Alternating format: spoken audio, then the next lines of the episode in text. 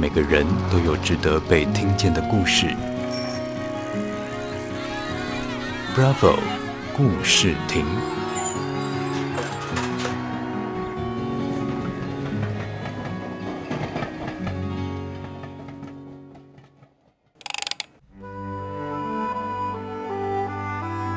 大家好，我是常春藤居家护理所的居家护理师美娟。人家说，家有一老，如有一宝。现在的社会状况是，家有一长照，全家鸡飞又狗跳。我们在服务的过程中，常遇见家属常处于一种选择障碍或不知所措的状况，比如在急救时是救还是不救，保命的时候要截肢还是不截肢，胃管插不插，气切切不切等重大决定，每个决定都很痛，天人交战，不足以形容。今天要说的故事，就是一位刀下留脚的故事。认识爷爷是一个过年前几天，人们都忙着过年，过年的欢乐气氛似乎在爷爷家是看不到的。爷爷的女儿诉说着年轻时爷爷是多么的努力，年纪大了却要受这样的折磨，内心很痛苦。爷爷已经高龄九十多岁，卧床后每天生活其实都很规律，三餐饭后都会下床。医生说，爷爷年纪大了，抽烟是爷爷唯一的嗜好，也不勉强爷爷戒掉。可能因为这样的关系，爷爷下肢的血管有阻塞的现象，下肢冰冷之外，也开始坏死。好的事情总是来得特别慢，坏事总是在发生在一瞬间。用在压疮伤口真是非常贴切。一下子，爷爷的脚已经坏死了。一大伤口，照顾爷爷的外籍看护非常的自责，女儿更是心急如焚。经过两次的清创手术，伤口依然没有好转。出院只是为了能回家过年。伤口没有好转的话，似乎只有截肢一途。爷爷跟女儿的心愿是希望能完完整整的过完一生，截肢的决定是很困难的。这个时候，该是我这位小护士入场的时间。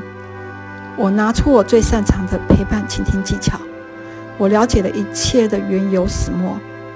我的经验法则告诉我，疾病尤其是压疮，一定有它的原因。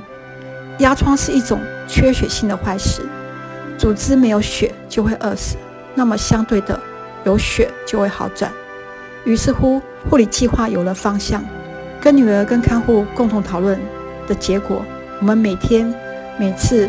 不要让爷爷超过两个小时坐在椅子上，每天换药两次，且坚持无菌原则。每天好好的洗清双脚，做好足部护理，加上老一辈的祖传偏方，用麻油好好的做皮肤护理。这位外籍看护的姐姐有了之前不愉快的经验，好像抓到了浮木，每天很认真的换药、皮肤护理。日子一天天的过去，奇迹出现了。爷爷的脚似乎不再冰冷，伤口缩小了。半年之后，伤口终于愈合了。回到门诊的那一天，整形外科医师给爷爷四个字：不可思议。爷爷保住了脚。有一天下午去拜访爷爷，看到爷爷的精神很好，看到我也很开心，露出很可爱像小孩子一样的笑容。在午后。抽着一根烟，很满足的，在午后的阳光透进来的时候，像极了一幅画。人生至此又有何求？不知过了多少日子，突然接到女儿的来电道谢，说爷爷在家很平静的走了。爷爷一百多岁了，全家都在身边。爷爷得了奖，叫善终奖。他没有失去双脚。也没有在医院的急救灾难，只有儿女的陪伴。我想这是我们居家护理师做的最好，也是最对的事情，也是我在长照这个岗位上会一直坚持做下去的事情。